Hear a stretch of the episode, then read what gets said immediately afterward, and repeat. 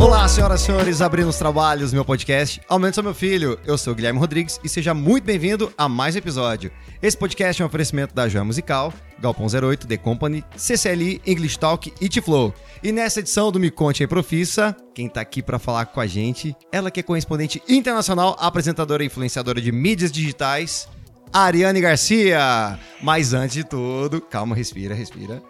Mas antes de tudo, segue Aumente Sou Meu Filho nas redes sociais. Arroba podcast ASMF no Twitter, Facebook e Instagram. Como é que tá meu inglês, Ariane? Tá ótimo, Instagram. Instagram. Seria- como, como seria nos Estados Unidos? Instagram. No Twitter, Facebook, Twitter, Facebook, Facebook. Facebook e Instagram. Instagram. Ai, meu Deus do céu. É, isso aí. E se você quiser apoiar também, apoie o podcast ASMF no Padrim. Faça parte do clube de assinaturas, escolha o seu pacote de benefícios, sendo padrinho ou madrinha do Aumento Sou Meu Filho. É muito simples e fácil de apoiar o ASMF. É só acessar padrim.com barra podcast ASMF. A nossa convidada de hoje é mãe do Arthur, jornalista, apresentadora, além de ser correspondente internacional em um jornal bilíngue de Nova York. The Brazilians. Isso mesmo. Colunista e influenciadora digital. Com a sua agência de comunicações, AG Comunicações, formatou o programa Independente Acesso Livre, que foi destaque por três anos consecutivos. Trabalhou no programa Tudo a Ver Interior na TV Record, Link TV na Band Paulista e o programa Ariane Garcia em 2016, que tinha exibições diárias na NET TV. A Ariane é considerada uma das jovens mais influentes do Noroeste Paulista e agora vive na cidade de São José do Rio Preto e também com escalas em várias cidades do Brasil e dos Estados Unidos e do mundo. Ariane Garcia, seja muito bem-vinda ao meu podcast. Caraca! Que sucesso! Sucesso total. Meu Deus! Que honra receber você na minha casa. Tô muito feliz, eu que agradeço. Porque quando você me convidou, eu fiquei muito feliz. A gente ouve muito é, é, podcasts, né? Principalmente nos Estados Unidos. Eu acho muito legal essa imersão que o Brasil tá vivendo, né? Cultural, esse compartilhamento de aprendizado, de cultura. É, eu acho que é importante quando a gente compartilha conhecimento. Acho que a gente sofre menos, né? Então, todo mundo quer. A, a gente tem filho, a gente quer ouvir experiências de mães. A gente vai mudar de país, a gente quer ouvir experiências de pessoas que moraram fora. E isso é muito bacana. A gente tá se comunicando mais. A, a, a comunicação, ah, principalmente as redes sociais, ela, ela- elas têm o lado positivo, né? Tudo tem prós e contras. Então, tipo, eu acho que se a gente souber usar o lado bom da comunicação, a gente vai aprender muito. E eu tô aprendendo, porque eu cheguei aqui pra montar nos bastidores aqui, tudo a gente montando. Ela já entrou numa live no Instagram dela. É já verdade. segue aí, já pode passar seu Instagram pra galera seguir você, viu? Instagram, olha, na verdade é muito fácil me encontrar. É Ariane Garcia em tudo. Só que é com Y. A-R-Y. Ai, que maravilha. Exato. Eu cheguei aqui e, ó, tá sendo um aprendizado pra mim também, tá? Você que é uma comunicadora e tudo mais. Eu já cheguei aqui, não, Gui, fica tranquilo, ó, pega aqui, já pega o pedestal, coloca o microfone, já liga a câmera aqui e tudo mais, porque a gente também tá gravando. Dá um tchauzinho pra câmera ali, ó. Estamos gravando esse vídeo aqui, primeira vez, o episódio número 13. É que eu amo vídeo, você sabe, Eu tô né? ligado, Sou você- muito fã. Ah, eu, eu- e eu já tô mais no- nos bastidores na parte de, de áudio mesmo. Eu prefiro ficar aqui quietinho, apesar de fazer os shows e depender um pouco Uhum. Você gosta de da minha- palco. palco, é comigo mesmo. Você sabe que eu tenho um pouco de medo? Jura? As pessoas, elas acham que a gente que faz televisão é, tem facilidade pra falar com o público, mas isso é algo que eu preciso trabalhar até, porque é muito diferente.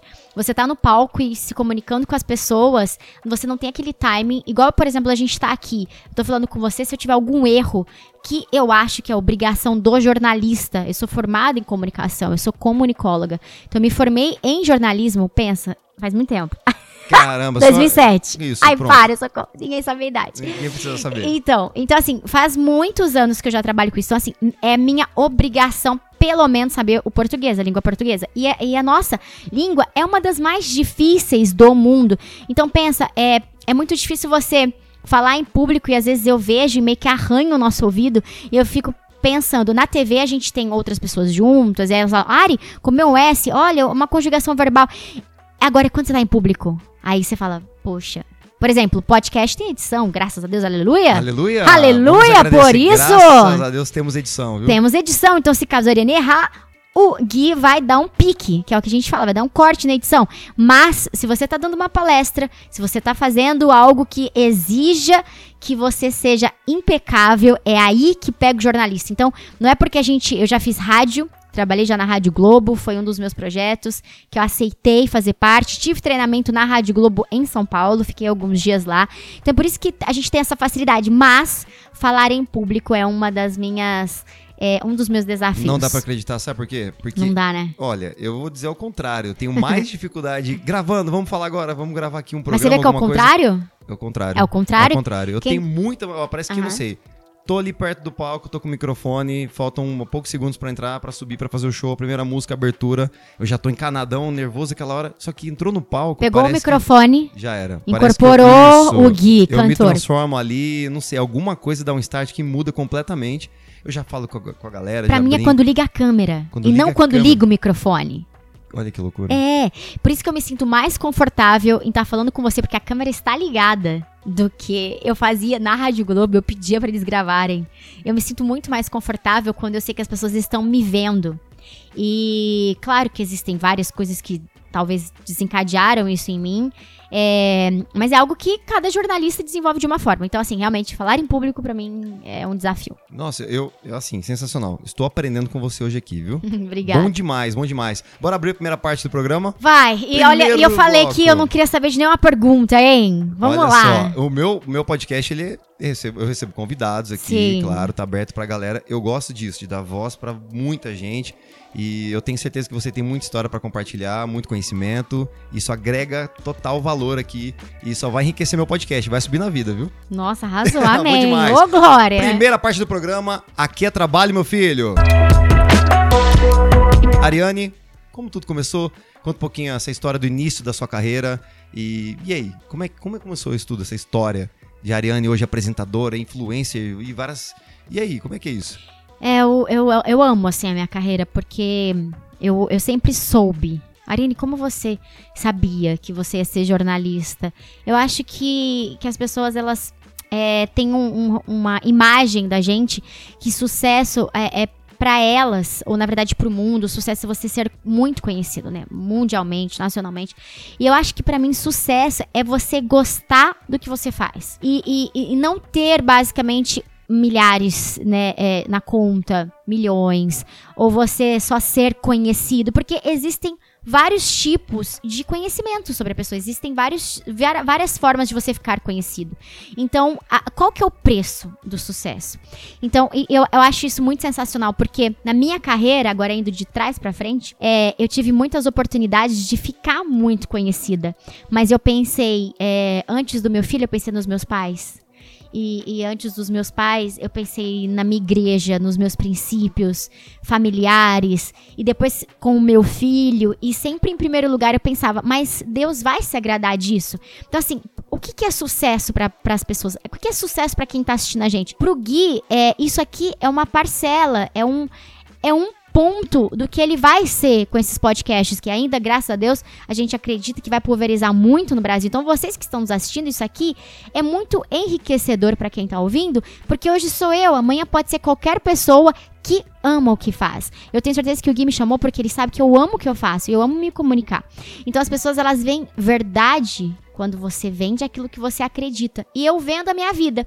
E eu criei até tava com- compartilhando com os meus seguidores no meu Instagram que eu criei uma certa resistência em falar com, com as pessoas nas redes sociais, apesar de ser uma influenciadora há 12 anos. Eu não comecei é, no Instagram. Eu não comecei no Facebook, eu não comecei no Orkut, eu não tenho uma linha de raciocínio de eu posto poesias, ou a Ariane é conhecida por poesia, por trechos, ou por ser polêmica, ou por expor a vida pessoal. Eu sou conhecida por propagar conhecimento, que são os meus clientes, propagar serviços e coisas boas. Essa é a linha de jornalismo que eu, que eu escolhi: festas, eventos, no- boas notícias. Essa é a minha linha. Então, assim, pra mim, eu me considero uma pessoa de sucesso porque eu nunca trabalhei em 12 anos. Eu nunca trabalhei. Você faz o que ama, né?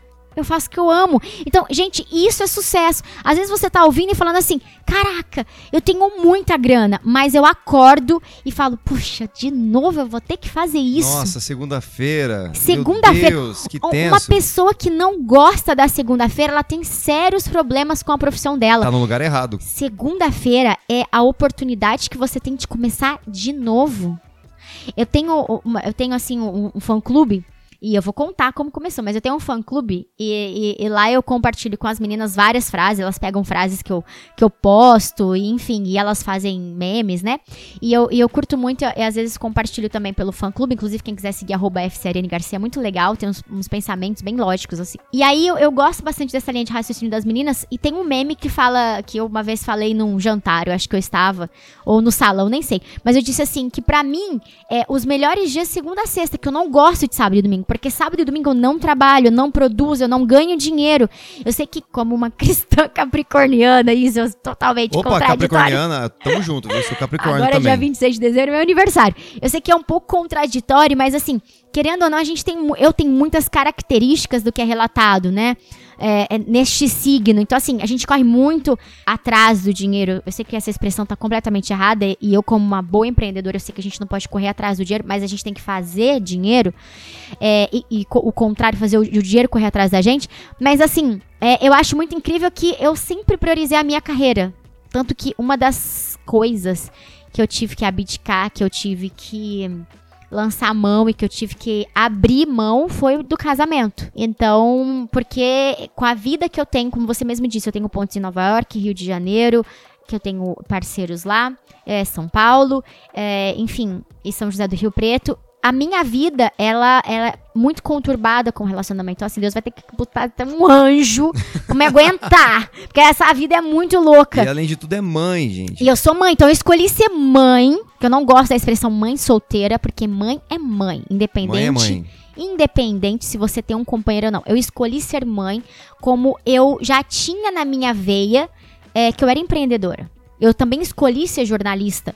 Então é muito engraçado quando eu vejo algumas expressões de empreendedorismo, de coisas que eu já fazia muito antes, porque é uma coisa muito instinto, sabe? Eu já tenho essa coisa na veia empreendedora, né? Por exemplo, é, é, como tudo começou, Gui? A pergunta que você fez, Ari, como tudo começou? Na escola, na nossa época de Vitor. Vitão. Lídia Vitor... Sanfeliz. Nossa, eu peguei Lídia. Lídia. Pegou, acho que Lívia. Lí, é, Lídia. Lídia. Lídia. primeira, quarta série. É. Depois a gente foi pro Vitor, eu não fiquei. E aí eu fiz várias outras escolas. Eu não parava muito essa escola. Engraçado que eu sou uma boa comunicadora, mas não sou muito boa para manter amizade. Ah, é complicado, né? Muito complicado. Graças a Deus eu tô aqui porque a gente manteve amizade, então eu sou uma... É. Graças a Deus. mas não convive não. Mas não convive não, Caí, meu Deus do céu. Você aí, eu aí. é porque a gente tem uma vida muito corrida e, e as pessoas sabem, assim, eu sou muito exigente, então eu tenho ex-funcionários que me adoram. E quem me adora são as pessoas que deram certo. As pessoas que não gostam de mim, elas não viraram muitas coisas. Então eu falo, olha, você teve a oportunidade de crescer e qualquer pessoa que passou na minha mão, Gui, virou alguma coisa ou não virou nada, porque a pessoa tem que aguentar a pressão. E, e eu falo que eu comecei porque eu já tinha isso em mim. Eu não, tive, eu não precisei fazer um teste vocacional para saber o que eu era. Eu já sabia que eu era uma comunicadora. Ari, mas como você sabia disso? Gente, como que eu, eu falo mais que a boca? Não tem como. E eu tô deixando rolar, tá? Porque eu adoro ouvir histórias, então você, por favor. Eu ia ser quem? Eu acho que eu seria uma ótima advogada, porque eu, o que eu sei duelar no relacionamento, não tem quem me vença. Entendeu? Numa briga, querido. Não tem quem me vença. Eu seria uma ótima advogada. Mas eu escolhi ser jornalista porque eu adoro me comunicar de uma forma em que eu tenha vamos se dizer que não o poder da palavra, mas que eu tenho o controle do que eu vou comunicar. E quando é algo independente, que é o que eu faço televisivo, independente jornal, independente as matérias, o meu cliente ele pode aprovar e isso é muito legal. Eu não gosto que a notícia chegue aos ouvidos das pessoas e elas falam: "O que a Ariane está falando de mim? Da onde a Ariane tirou isso?" Eu não gosto desse tipo de jornalismo. Eu não gosto muito de factual, eu não nasci para cobrir buraco, entendeu? E o que, que, o prefeito tá fazendo, não tá fazendo. Às vezes eu dou umas, ah, mas como uma boa cidadã. Agora, eu não nasci para dar notícia ruim, eu nasci para dar boas novas. Eu acho que isso, inclusive, faz parte do projeto, do propósito que Deus tem para mim. Então, eu comecei nos meus trabalhos de faculdade, é, de, perdão, de escola e de faculdade também, eu sempre ia pro audiovisual.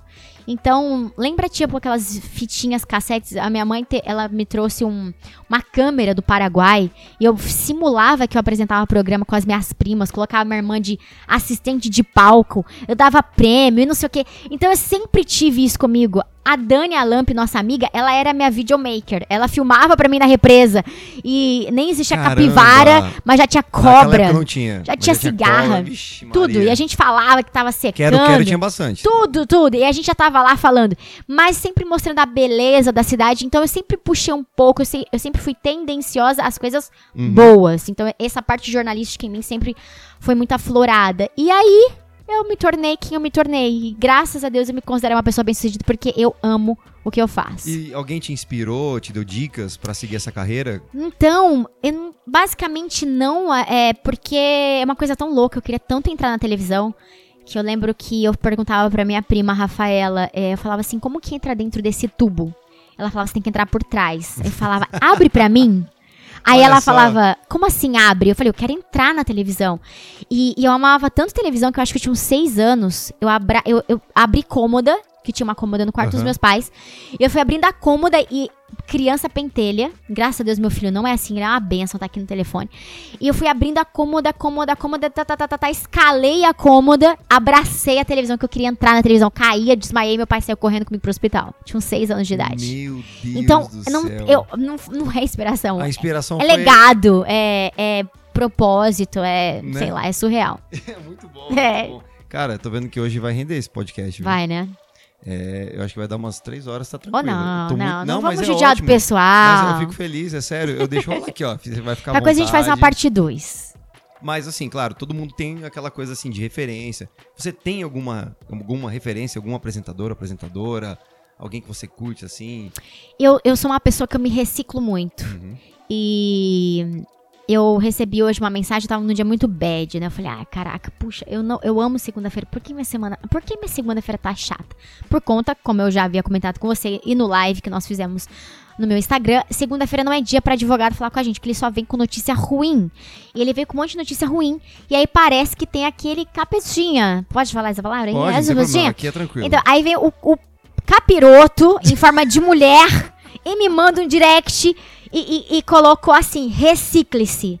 Aí eu pensei, cara, tipo assim, em 10 segundos na minha cabeça eu pensei, como assim, querida, recicle-se? O que eu mais fiz na minha vida foi investir aqui, tem diploma de, de, de escola eh, fora do Brasil e, e curso e não sei o que, eu já gastei muito com viagem, saiu do meu bolso. Como assim, acabei de chegar, não faz 10 meses que eu cheguei dos Estados Unidos, eu tava fazendo. é, eu trouxe um formato de programa com estúdio, com plateia, porque eu trouxe dos Estados Unidos um formato que não tem na região. Já, já teve, já na Record. Mas assim, como assim? Sabe? Aí vem aquela ignorância, porque isso é um pensamento ignorante, tá? A pessoa que é, recebe uma crítica e ela quer responder se saindo superior, ela é ignorante. Então, se alguém te critica e você quer sobressair dizendo que você não é aquilo, que você é mais que aquilo, que você quer provar que ela, pode ter certeza que você tá precisando trabalhar a humildade. Quando veio isso na minha mente, eu falei: opa, você não é ignorante e você precisa baixar a guarda, querida, porque você precisa cultivar mais humildade no seu coração. Se ela tá falando pra você recicle-se, é porque talvez ela precise disso. As pessoas atacam a gente muito com o que elas mesmas precisam. Então, eu falei, isso serve pra ela, porque ela escreveu pra ela, mas isso também serve pra mim. O meu aprendizado de nove meses, ele já é antigo. Todos os dias a gente tem algo a aprender. Então, pra mim, a, a, a minha última inspiração foram os trainings, os treinamentos que eu recebi, que eu fui muito agraciada pelos contatos que eu tenho, que já faz quase nove anos que eu trabalho também, né? Sou uma colaboradora do The Brasilias, eu mando matérias pra eles aqui de notícias que são relevantes, né? Dos brasileiros relevantes, ou notícias que é o que sempre a minha editora fala. Ariane, é importante pros brasileiros que moram aqui, porque o The Brazilians ele tem distribuição é, nacional, né, nos Estados Unidos, em todos os estados. Então eu preciso pensar se é importante a notícia lá. Então é, é, é NBC e ABC. Aí você fala, caraca, essa menina é muito metida. Não, eu sou agraciada por Deus. Eu falo que Deus me abraça todos os dias. E quando eu pedi pra Deus uma experiência de me aprofundar um pouco mais no, no jornal, que isso não tá tão né, em ascensão mais por conta do papel, o que é uma característica mundial, né? Porque a gente sabe que isso é importante. né, por conta, enfim, de vários fatores globais, enfim.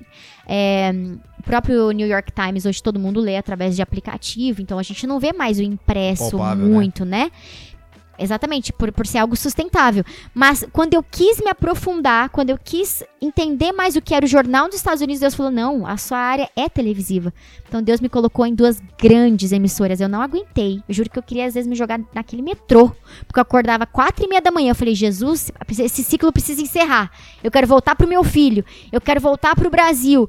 É, é, as pessoas elas não entendem quando a gente precisa passar por essas situações, sabe, Gui? Muita gente na época me julgou.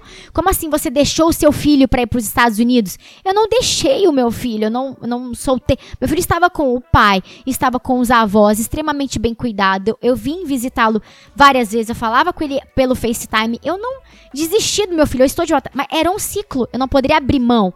E muitas vezes as pessoas abrem mão. Eu não julgo de, de quem abre mão pelo filho, pelo marido, mas é que é, toda conquista tem uma renúncia. Então, nem sempre a gente consegue conciliar. Algumas vezes a gente precisa saber administrar. Então, neste período de aprendizado, na minha última reciclagem, as minhas referências são os programas internacionais. Olha só, eu tô aqui besta aqui, eu tô parado só te ouvindo. É bom demais, gente. Faça pergunta, garoto. Eu vou fazer várias perguntas aqui. Ó, eu, eu faço pergunta, jogo pra você, você me responde. É, né? Eu Eu, eu, tô- fa- eu respondo 10 perguntas É, eu já falei assim, implícitas. saber pra que eu fiz esse roteiro, gente? O roteiro é aqui, ó, a Ariane tá prontíssima aqui. A sua maior realização profissional. Olha, eu, eu não consigo dizer assim pra você. Eu, eu- o meu programa é de televisão. Eu vejo, por exemplo, youtubers dizendo assim: é, não, é mentira. Nós que somos youtubers, nós não queremos ir pra televisão. Desculpa, mas eu não vejo o, o youtuber nada mais do que uma simulação de televisão. A pessoa só não está na televisão. Mas tudo começou pela televisão. É audiovisual, tá, gente? Eu sei que começou na rádio e tal, tem história. Eu sei da história. Mas eu dizendo que o ver, né? Aquilo que parece que aguça todos os nossos sentidos do corpo, o televisivo, que é aquilo que chama atenção, que você precisa ser inteligente, mas você precisa também ser atraente. Porque você não pode só ser atraente fisicamente se você não for inteligente. Não adianta, né? E, e tem uma linha muito tênue que no meu trabalho isso às vezes atrapalha um pouco, as pessoas não entendem.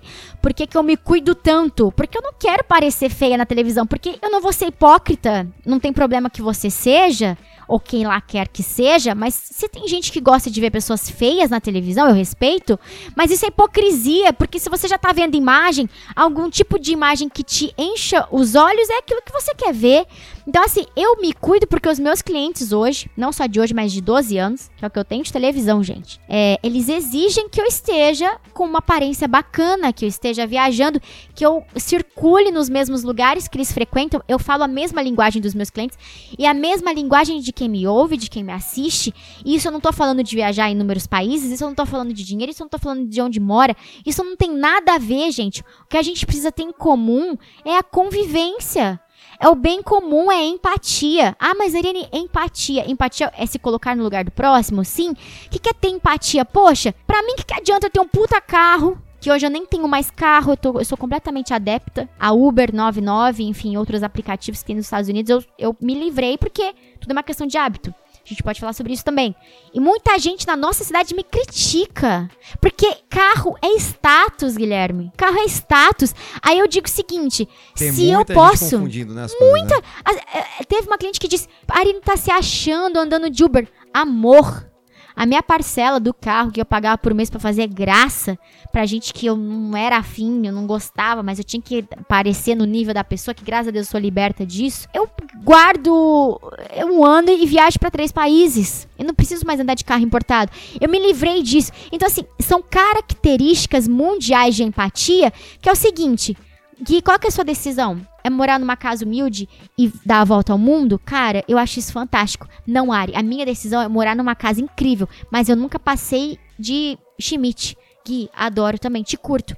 É essa empatia de estilo de vida que tá faltando nas pessoas. Eu acho que as pessoas ainda têm essa questão muito do status. E o que me irrita muito nas pessoas, na nossa cultura, é essa falta de empatia da escolha da pessoa. Não é empatia você passar na rua, isso é fácil. A pessoa tá é, pedindo uma, um, um- um dinheiro, uma comida, e você vai e, e dá um dinheiro pra ela ou uma comida. Isso não é empatia, isso chama caridade. Empatia é você respeitar, se colocar no, no lugar do próximo e dizer: olha, eu vou gostar de você da forma que você é. É você ser amigo de pessoas de várias classes se sociais. é, não quero saber se você tem o melhor celular, Exato. o que você tem, Exato. sobrenome, quem é você. Exato. Exi- existe muito isso, isso. Muito. A gente vive E é irritante. com esse tipo de pessoas, é Sim. complicado, viu? É muito complicado. É, é indigesto, na verdade, É, né? Mas isso daí é, eu, aprendi. Porque depois que eu saí de Rio Preto e fui morar. Não tem que sair? Sim. Tem que eu- sair acho abrir que, a galera, mente. Se você puder fazer uma viagem pra qualquer canto, ficar um tempo fora, alguma coisa, isso só traz conhecimento, né? Isso é muito, muito bom pra sua cultura, porque você vai pra um, pra outro estado. Eu fui morar em Salvador na época. Voltei pra cá completamente diferente. Aprendi muita coisa legal. Voltei pra cá uma coisa de simplicidade, aquela coisa do, do baiano, do baiano e tal. E aí comecei a ver que, não, calma. Não era tudo não isso. era- Eu não preciso de tudo isso. É muito Não é? estranho, muito louco. E, e- e e pode parecer um pouco contraditório e, a- Sim, sim, e as pessoas falarem assim também. Olha, Ari, é, mas espera, você aprendeu a não ter carro morando em Nova York. Ah, mas até eu morando em Nova York eu vou aprender a não ter carro. Não. Eu, eu dei valor ao meu trabalho, eu dei muito valor aos meus clientes e eu ouço hoje muito mais os meus clientes quando eu passei a ter, quando eu não tinha opção, que é acordar quatro e meia da manhã. Porque eu precisava tomar café da manhã, eu já dormia quase que pronta, com uma roupa que não amassava, porque eu tinha que pegar metrô, eu não podia atrasar. Óbvio que o metrô de Nova York funciona, não é como o de São Paulo, eu sei que são realidades completamente diferentes, mas essa foi a minha escolha. Então é importante que as pessoas falem: olha, a Ari, ela escolheu passar por isso. Eu tinha um valor X, eu tinha 50 dólares. Mas isso você não vai fazer as contas e falar ah, quase 250 reais. Não, esquece. 50 dólares para quem ganha em dólar é como se fosse 50 reais. Você passa um café da manhã, um almoço, um sorvete, um chocolate, um- uma pizza, alguma coisa com 50 reais no Brasil? É impossível, É praticamente. Muito, muito, muito. Eu sei que muitas famílias vivem com salário. Eu sei, eu sei da realidade do Brasil. Mas aí é isso que eu tô querendo dizer. Passar com 50 dólares o dia em Nova York, porque era contado porque eu fui com o meu dinheiro. O que que me, o que que mudou em mim isso, Gui? Me fez sair da zona de conforto. Que se eu quisesse fazer uma academia, se eu quisesse continuar fazendo massagem, se eu quisesse comprar uma roupa bacana, se eu quisesse ir pra Nova York mais do que só trabalhar e fazer aquilo que estava dentro do meu ciclo, encerrar aquilo que estava programado, eu teria que trabalhar além do que eu tinha previsto. Então isso me fez sair da minha zona de conforto. Eu não fui pra lá com dinheiro pra ser turista, eu fui pra lá pra trabalhar, pra adquirir conhecimento. Então eu tive que me adaptar e eu quase fiquei maluca. E aí, o que, que eu tive que fazer? Ari, você como uma boa jornalista, o que você fez? Você trabalhou em dois, três lugares? Não. Eu fui fazer parceria. Então, eu já tinha uma pessoa que eu conhecia de massagem, eu falei pra ela, olha só, eu sou muito boa em fazer vídeo. Ah, você é muito boa? Eu falei, sou muito boa. Eu sou muito boa, cara. Eu tenho um programa de TV no Brasil. E pra quem mora nos Estados Unidos, a pessoa não entende se é Rio Preto, Mirassol, Badibacite, São Paulo, capital, Rio de Nossa, Janeiro. não importa. É Brasil, amor. É como se era. Uau, você tem um programa de TV no Brasil. Eu falei, cara, eu tenho um programa de TV no Brasil. Eu vou fazer altos vídeos. Tem Instagram? Falei pra minha fisioterapeuta, Daça. Ariane, eu não tenho Instagram. Falei, como você não tem Instagram? Instagram é a identidade da sua empresa. Apesar de que você não pode se apegar a isso. Você tem que ter uma outra plataforma. Se. Eu falo muito a questão das blogueiras que eu não gosto que me chamem de blogueira. E as pessoas falam, ah, por que será? Porque eu sou formada em jornalismo e amanhã, se Instagram for derrubado, Facebook for derrubado, eu continuo sendo jornalista. Na Não vai rádio. É na isso. TV. Não vai Nossa, mudar. Agora, isso é muito interessante. Isso não vai porque- mudar. As pessoas precisam se preocupar em construir carreira, algo que é sólido. Como que você vai colocar sua carreira na mão do Mark Zuckerberg? Como? Se eu for só influenciadora de redes sociais, se a minha comida, o meu treino, o meu personal, os móveis da minha casa, o copo, a água, se tudo for permuta e parceria do Instagram, se amanhã dá um pau, pá! Acabou o Instagram. Amor, tô devendo pra todo mundo. Em, em muita serviço. gente que, que passa. Só vive disso. só vive disso. Então eu não gosto do termo blogger ou blogueira porque eu sou E tirando, Além é, e tirando disso- que o, que o Instagram, ele também quer uma parcela do seu dinheiro pra Opa! você investir no, no- no- naquela foto. Você acha que. Opa, por isso que o algoritmo mudou. Isso, você pode ter lá, sei lá, 100 mil seguidores. E você Hoje posta não uma vale foto, de mais vai ter, um, nada. vai ter uns 10% que vão ver a sua postagem. Hoje o, o algoritmo ele te lança para 7, 10% dos seus seguidores. Teve uma queda gigantesca em todos. É, na verdade, não é que muitos artistas falam, ah, o Instagram tá boicotando. Óbvio que existe essa questão política, que é uma realidade no Brasil, né? Que a gente sabe é, que muita, muito conteúdo ele realmente é restrito. E ele é restringido exatamente porque um, é, a gente sabe que existe essa coisa do, do, da política por trás. Então essa censura é muito real no Brasil. Mas a gente sabe que o próprio algoritmo, que isso não vem do Brasil, mas vem de fora, eles eles já te entregam para menos pessoas para você pagar, impulsionar e patrocinar o seu post. Não importa se é uma foto na academia, se é uma foto com o seu cachorro, se é uma planta. Se é o seu conteúdo, ele quer que você pague.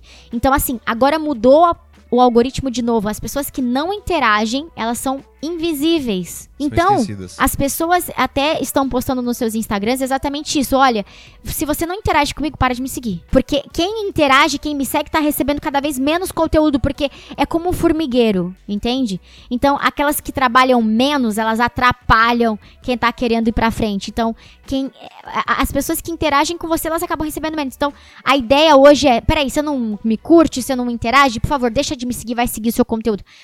Sabe, você já ouviu a expressão on demand, que é Sim. por demanda? Então, isso é algo muito real nos Estados Unidos há muitos anos. Isso está crescendo no Brasil.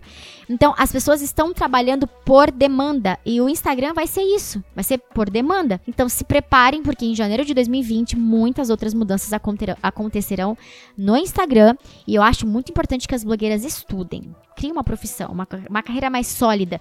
Eu acho que isso é muito inteligente, que elas criem algum tipo de plataforma para se fazerem conhecidas também você fala para uma agência, para uh, os influenciadores, enfim, é, do offline. Eles são completamente contra, porque tudo está no online, ok.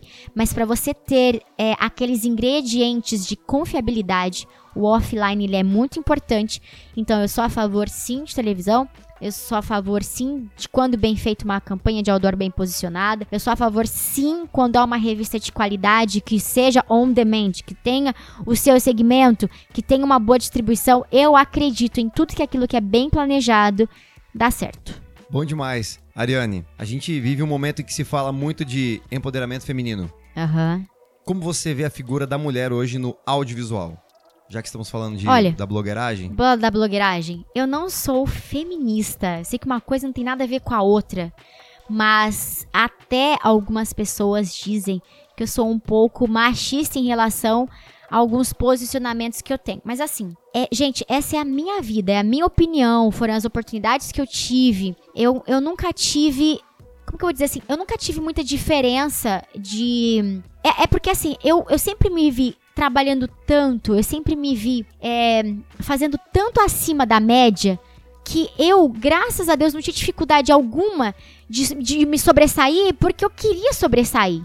Então, assim, eu me via dentro de uma emissora grande ganhando mais que um outro âncora. E eu tinha acabado de entrar naquela emissora, Gui. Mas por que, Ari, isso aconteceu com você? Porque com certeza eles viram que eu tinha características a mais e de que aquela emissora precisava da Ariane Garcia. Então, eu nunca sofri esse tipo de preconceito de ou ganhar menos, ou de ser desvalorizada. Porque eu sempre fui daquela linha de independente, de empreendedor. O empreendedor, ele é muito difícil alguém segurar. É muito difícil você. Agora, disputa de cargo é diferente. Mas a minha vida foi escolher ser empreendedor porque eu já tinha isso na, enraizado em mim, gente. Eu alugava as minhas roupas pra, minha, pra minha irmã, pras minhas primas, pras minhas vizinhas. Elas queriam usar eu falava: Ei, como é como assim usar de graça? Minha mãe comprou? Você quer alugar? Tipo, não sei, 10 cruzeiros, 20 cruzeiros. Que seja uma. Que for, mas peraí, você tem aquele chapéu, aquele short. Não, pera, vamos trocar. Pra mim, eu sempre tive isso muito, sabe? É, é quando ainda eu não sabia o que, que era oferta e demanda, a expressão oferta e demanda, eu vendia Juju aos 7 anos, e isso tem no meu Instagram essa história. É, eu comecei a vender Juju. Sei Vendeu lá por Juju? quê. Eu, ó, sei lá por quê. Vou te cortar. Sabe o que eu vendia? Eu tinha 11 anos. A minha mãe fazia sonho ah, de, ó, sonho de leite condensado, sonho de goiabada e de doce de leite. Eu chegava da escola quebrado, rezando, tomara que minha mãe não tenha feito nada hoje, por Ai. favor, por favor. Isso não é uma cabeça Não, favor. empreendedora. Tá, mas essa na época, criança, acabou de chegar da Eu escola. tinha sete. Não, criança não, vai. Sete anos você. Sete que vergonha eu anos. falar isso, mas não tem problema. Homem geralmente é mais assim, né? Tá vendo? Você tá só? vendo? Então, aí eu chegava em casa, não, minha mãe não fez. Ela fez. São lá 35 sonhos, eu tenho que levar e vou vender. Mas tava lá firme e forte com isoporzinho, Sim. no sol. Mas isso com certeza fez. A sua mãe te motivou. Ah, com certeza. Ela fez isso com você. Claro. Isso é muito importante porque, Gui, nem todo mundo é, tem isso. é, Nem todo mundo nasce com essa veia empreendedora. Eu nasci com isso, a minha irmã já não. A minha irmã não nasceu com isso, a minha irmã teve que desenvolver. Por isso que hoje em dia é, tem tanto essa venda de compartilhamento de conhecimento. Por que, que isso dá tanto dinheiro hoje no E Brasil? reflete no futuro, né? Porque essa- essas coisas que você viveu lá, esse você dá valor a cada centavo, a Sim. sua família, isso remete hoje que o que nós somos O aqui. que eu né? sou Sim. começou a acontecer quando eu tinha 7 anos de idade. Como que eu comecei a vender Juju? Marina, como, como Nossa, assim? Juju era bom, como assim você por teve passe, ideia? lembra? Tinha um passe redondinho, você Porque, comprava. Você exato. aceitava passe na época? não? Era só moedas. dinheiro, moedas. filho, eu só via só? moeda. Então, é, é, como, mas como você começou a vender Juju? Porque eu comecei a alugar os meus brinquedos. Minha mãe trazia muitos brinquedos, porque na época o auge era Paraguai, umas loucuras assim. Aí a gente. A minha mãe ia muito pro Paraguai com uma amiga dela. E elas traziam muitas coisas. E aí, inclusive, ela trouxe a câmera. E aí eu fingia que eu apresentava o programa de TV. E aí os meus amigos queriam. Lembra ah, o Baby da família Dinossauro? Sim. A minha mãe trouxe aquele trem que se apertava. Não, mamãe. É, e falava, e todo mundo ficava enlouquecido. Então, assim, quando a, a gente não tinha condições de viajar para os Estados Unidos, então algumas crianças tinham acesso a esses brinquedos que os pais compravam nos Estados Unidos, a minha mãe comprava no Paraguai. Os meus pais compravam no Paraguai, eles iam de ônibus na época. Então, a gente tinha acesso a essas, a essas tecnologias, porque a minha mãe viajava muito, a minha mãe sempre foi muito ativa. Então, assim, eu, eu curtia muito essa ideia de estar um pouquinho à frente, sabe? Então, eu sempre me senti um pouquinho à frente. Eu sempre gostei dessa disputa com as outras pessoas. Mas isso não é com mulher. Eu sempre gostei de estar um pouquinho à frente em tudo na minha vida. Por isso que eu comentei com você. Sou chata, sou solteira e só pelo milagre de Deus. Ai, Deus do milagre. Porque, meu filho, é difícil. É difícil.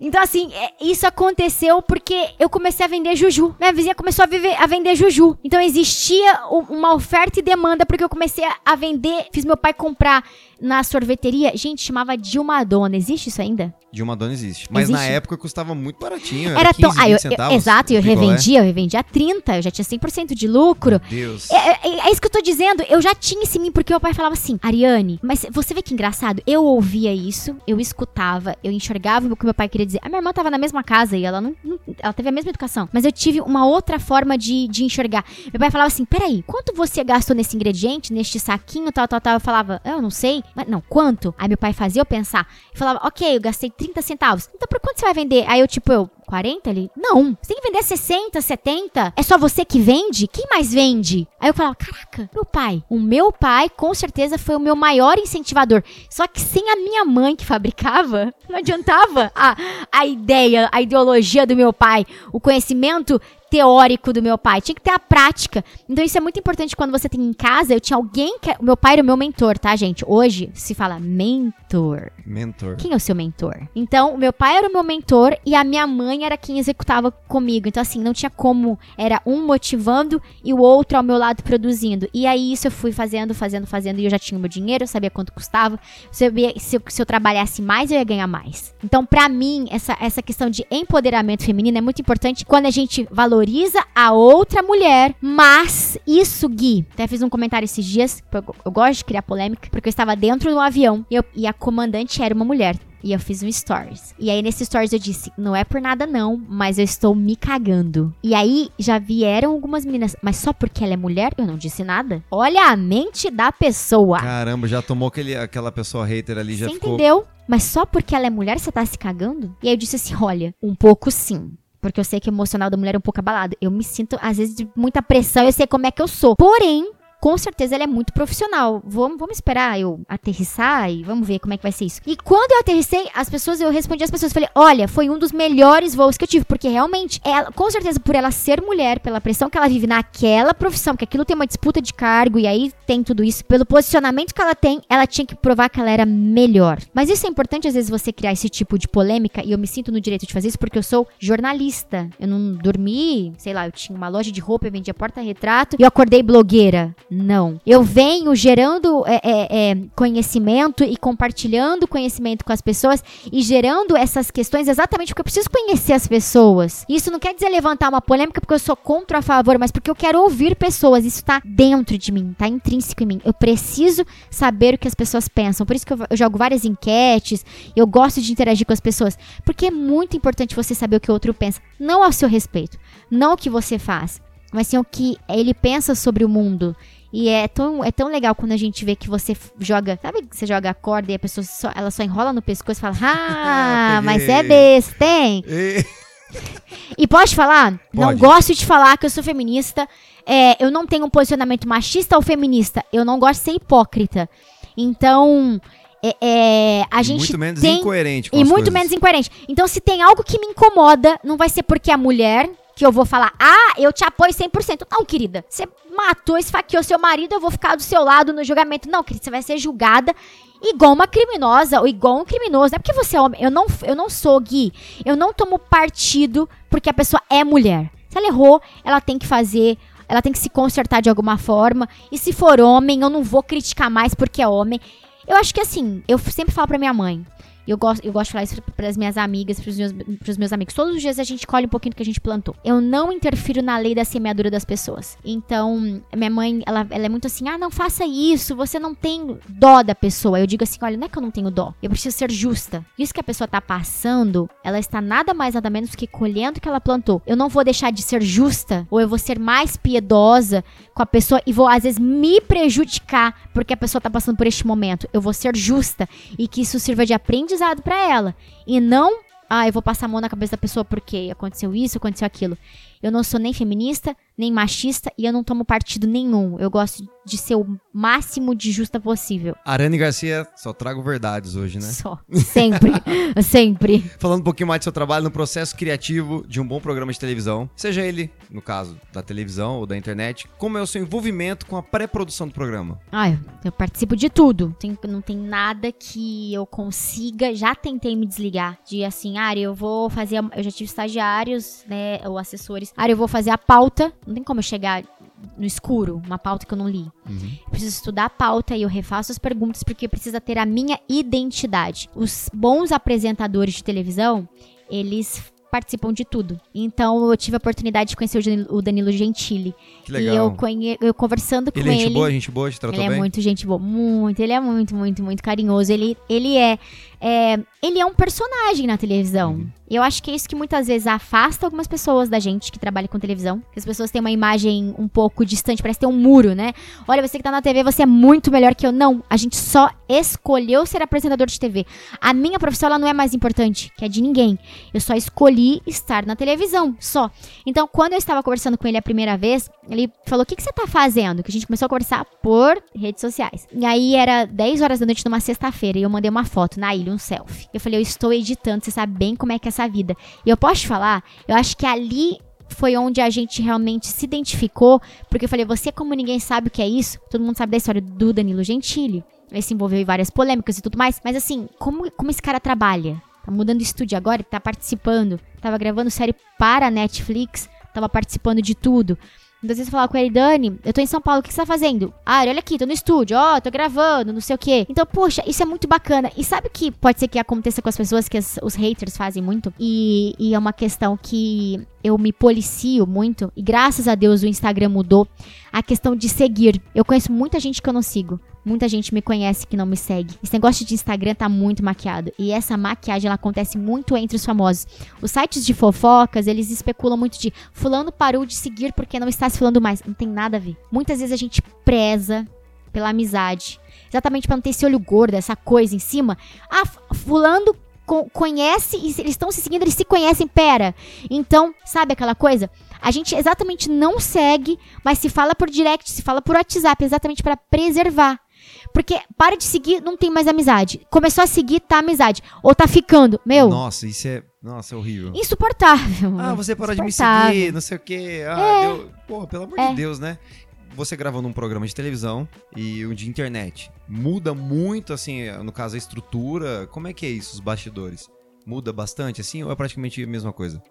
Então, é o. Porque televisão, claro, rede aberta ali Aham. tudo mais. por mais Ah, você diz seja- a NET, que é a TV a cabo. Isso. Ah, tá. A TV a cabo, diferença de canal aberto? Ou quando você tava na, na Band, Record, Band, SBT, mais, Record, sim, tive os meus ciclos como programa, sempre programa independente. Eu Aham. tive na TV Record um período em que eu fui contratada. É, eu fiquei 10 meses, né? O que a gente fala de ficar na geladeira esperando um programa estrear. Infelizmente, não estreou. Esse foi um dos motivos pra mim mudar para os Estados Unidos. Então, eu me vi solteira Uhum. em 2012, solteira, não tinha filho, tinha acabado de ser dispensada, o programa não ia ao ar com a minha cara. Eu não me, não me vi mais em São José do Rio Preto é, fazendo aquilo. Porque, querendo ou não, eu me desfiz de muitos contratos. Não que eu me senti envergonhada, mas, gente, é. Às vezes o perder é ganhar. Se talvez eu tivesse é, continuado com o programa na Record, talvez eu estaria apresentando até hoje. Eu nunca teria tido a oportunidade de ter estudado inglês numa escola americana. Então pensa, se hoje você foi mandado embora e aí você tá falando, caraca, eu fui mandado embora, eu tô sem emprego, ou eu não tenho um plano de carreira, pera. Talvez este, este seja o seu momento de você fazer algo pra você. É aquilo que a gente fala, gente, no empreendedorismo, que é algo escalável. Você fazer algo que não dependa exclusivamente de você. Ari tem uma pergunta muito séria pra te fazer a respeito da saúde mental, da parte de depressão é, dos jornalistas, que eu, eu fiquei sabendo que tem um ranking, né? É, que praticamente os jornalistas estão no topo das pessoas que sofrem com depressão, né? Pelo, pela rotina, pelo trabalho tão, tão difícil que é o jornalismo, né? E as pessoas estão sofrendo com, né? Muita gente acha que não, que tá ali na televisão, que tá tudo bem, obrigado, minha mente tá tranquila, minha saúde tá top, mas não é nada disso, né? Não, não, não é nada disso. Na verdade, é bem, bem o contrário disso. É, eu mesma tive depressão durante um ano e várias coisas desencadeiam isso na gente. Então, eu tive síndrome do pânico, ansiedade. E quando deu uma estourada, mesmo assim, comigo na televisão, onde as pessoas elas consumiam muito essa questão de, de net, né? De TV a cabo, TV local, e as pessoas me reconheciam em supermercado pela minha risada, pela minha voz, em farmácia, e eu comecei a ter síndrome do pânico, então eu não era muito simpática com as pessoas.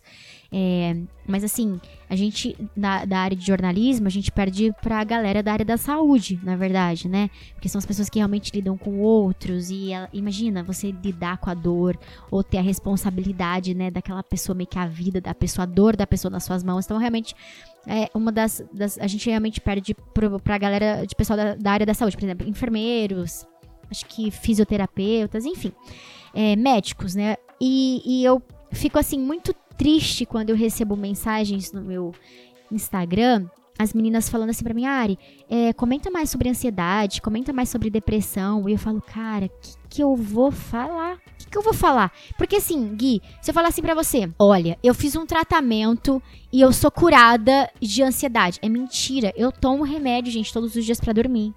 Eu tento dosar, mas durante o dia me dá abstinência. E eu tô tentando sair porque eu tomo um remédio de tarja preta.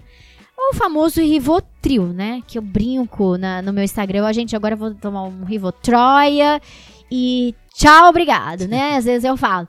Porque eu tenho uma noite de sono muito bem, me induz ao, ao- ao sono REM, que parece que é aquele sono né, mais profundo, eu acordo super disposta. Porque assim, se eu tomar. eu- eu- o meu corpo é uma coisa tão louca.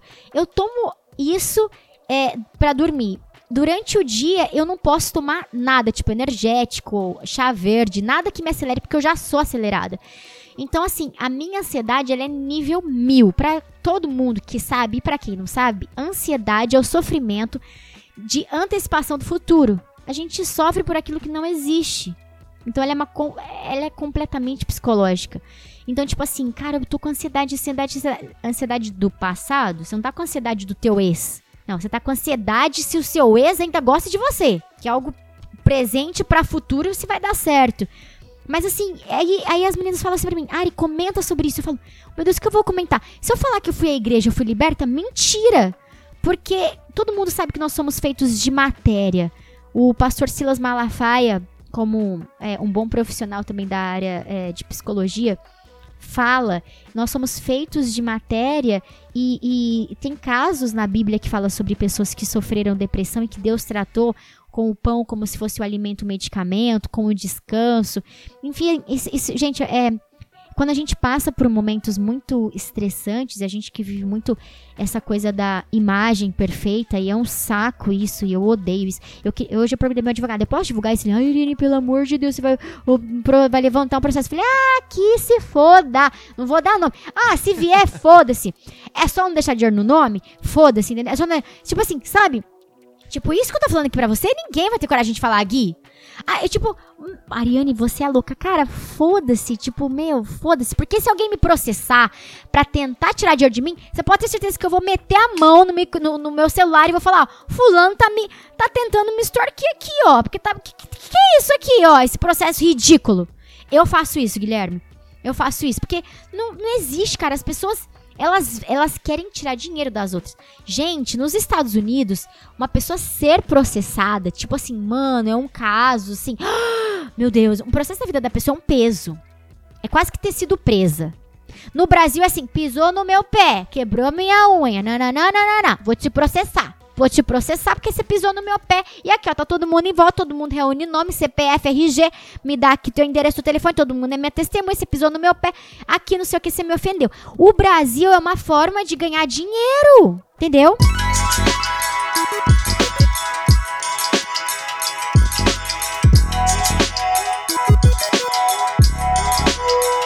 Vamos fazer aqui agora o nosso momento a joia musical, porque a joia sempre tem aquele instrumento ou equipamento de áudio para você que quer dar aquele gás na sua carreira. Acesse www.ajoiamusical.com.br ou pelo Facebook e Instagram, arroba Musical. Procura minha amiga Aline Almeida e fala para ela que você ouviu o podcast do SMF, que além de você ser muito bem atendido, ela vai te servir aquele cafezinho no cantinho do café. Passa lá.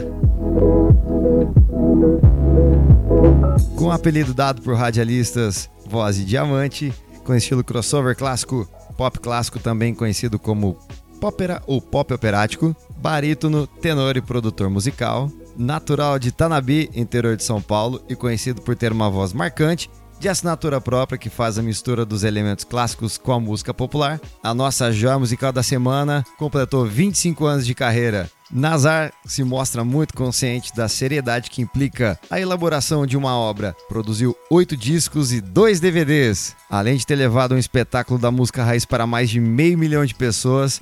Em pleno século XXI, eu diria que são para poucos. Nazar já recebeu em seu show grandes nomes da música brasileira, como Sérgio Reis, Renato Teixeira e também comemorou 100 anos da música sertaneja fazendo um super show no Teatro Bradesco em São Paulo, ao lado do cantor Daniel. Acordei já era dia, eu ainda gostava.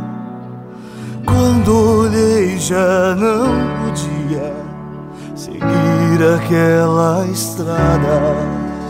Você tão doce, hoje ficou bem distante e eu não posso dizer que será como antes.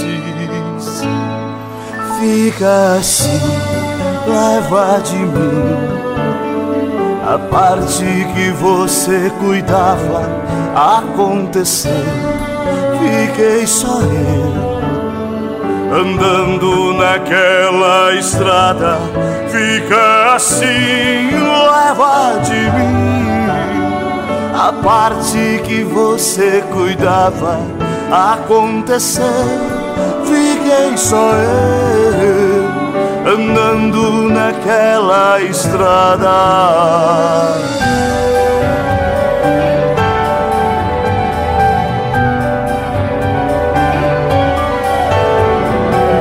Nazar é a nossa joia musical da semana.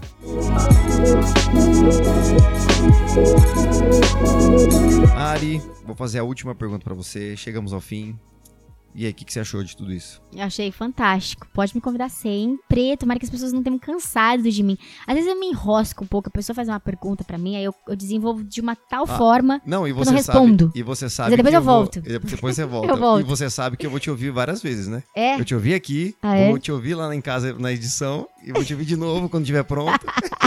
Ai, meu Deus. São mais de 3, 4 horas de Ariane Garcia aqui no meu, meu ouvido. Deus. Muito, muito bom. Última perguntinha antes da gente finalizar o, o programa aqui de hoje, episódio. Manda. Episódio número 13. Ariane Garcia tem 13 letras, né? Eu não sei. Não, tô brincando. eu só queria tentar. Eu contei, acho que são 12. São 12. Eu não sei também. Não tem- Pro- Ótimo.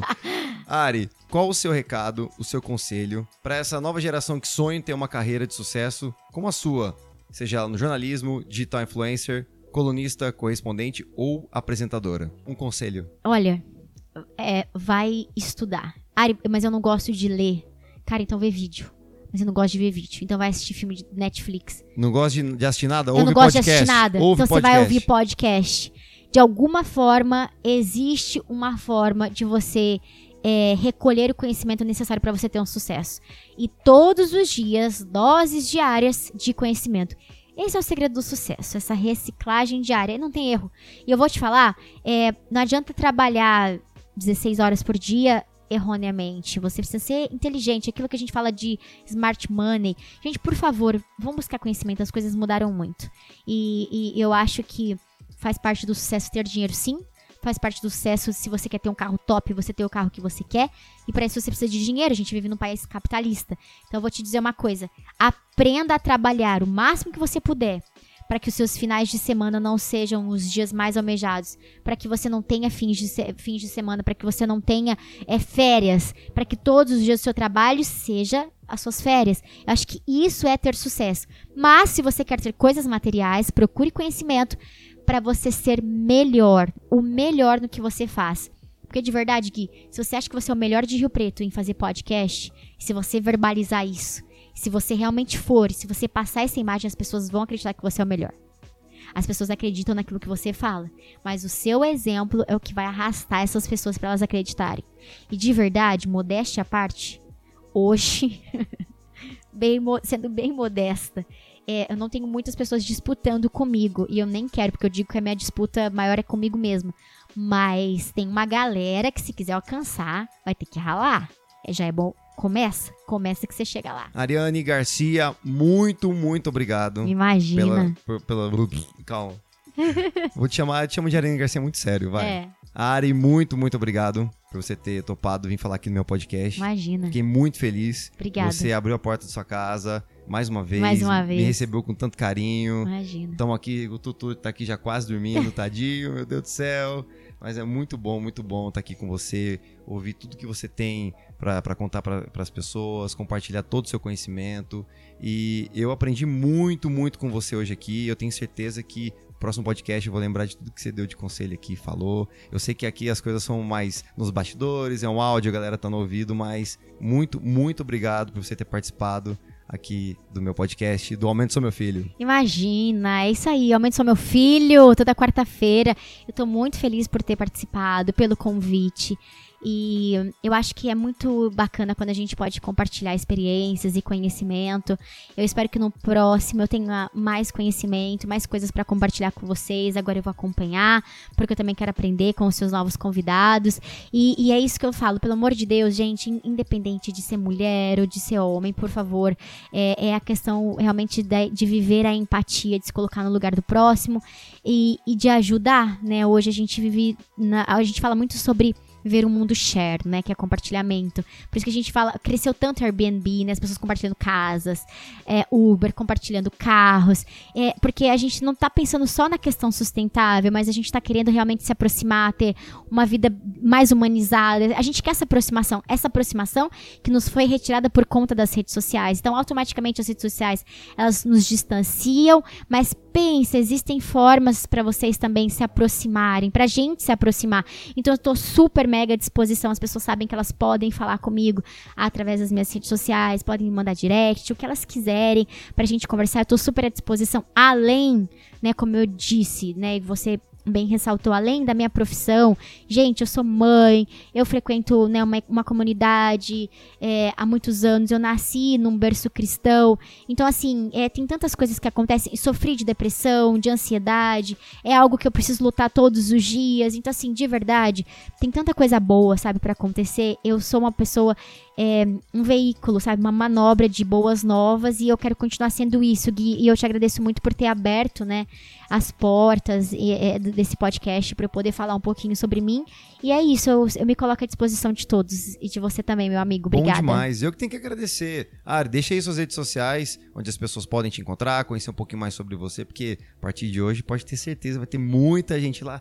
Não, Ari, dá, pô, adorei seu Eu quero, eu quero. Pode mandar, pode Bom mandar. Demais. Pode, pode mandar. Eu tô super à disposição, eu converso com muita gente. É isso que eu falo, a gente não precisa expor tudo, né? Então, que eu converso com as pessoas, eu tenho é, seguidoras e, e, e, o pessoal da galera do fã-clube hoje que vão à igreja comigo. A gente se estende, gente. Vamos tirar esse muro, sabe? Vamos quebrar esse muro. Isso daí, que essa resistência que às vezes tem, né? Vamos, vamos ser parceiro, vamos trabalhar junto, vamos fazer as coisas juntas, sempre, claro, com a boa vontade. Ariane Garcia, A-R-Y-A-N-E. Tudo que é Ariane com Y Garcia. É só botar o arroba na frente. Você vai me encontrar. Ariane Garcia. Todas as redes. Mas eu estou mais no Instagram. E muito obrigado a você, ouvinte do meu podcast, por ter acompanhado a mais um episódio. Um grande abraço e semana que vem eu tô de volta para mais um. Aumenta o som, meu filho! filho!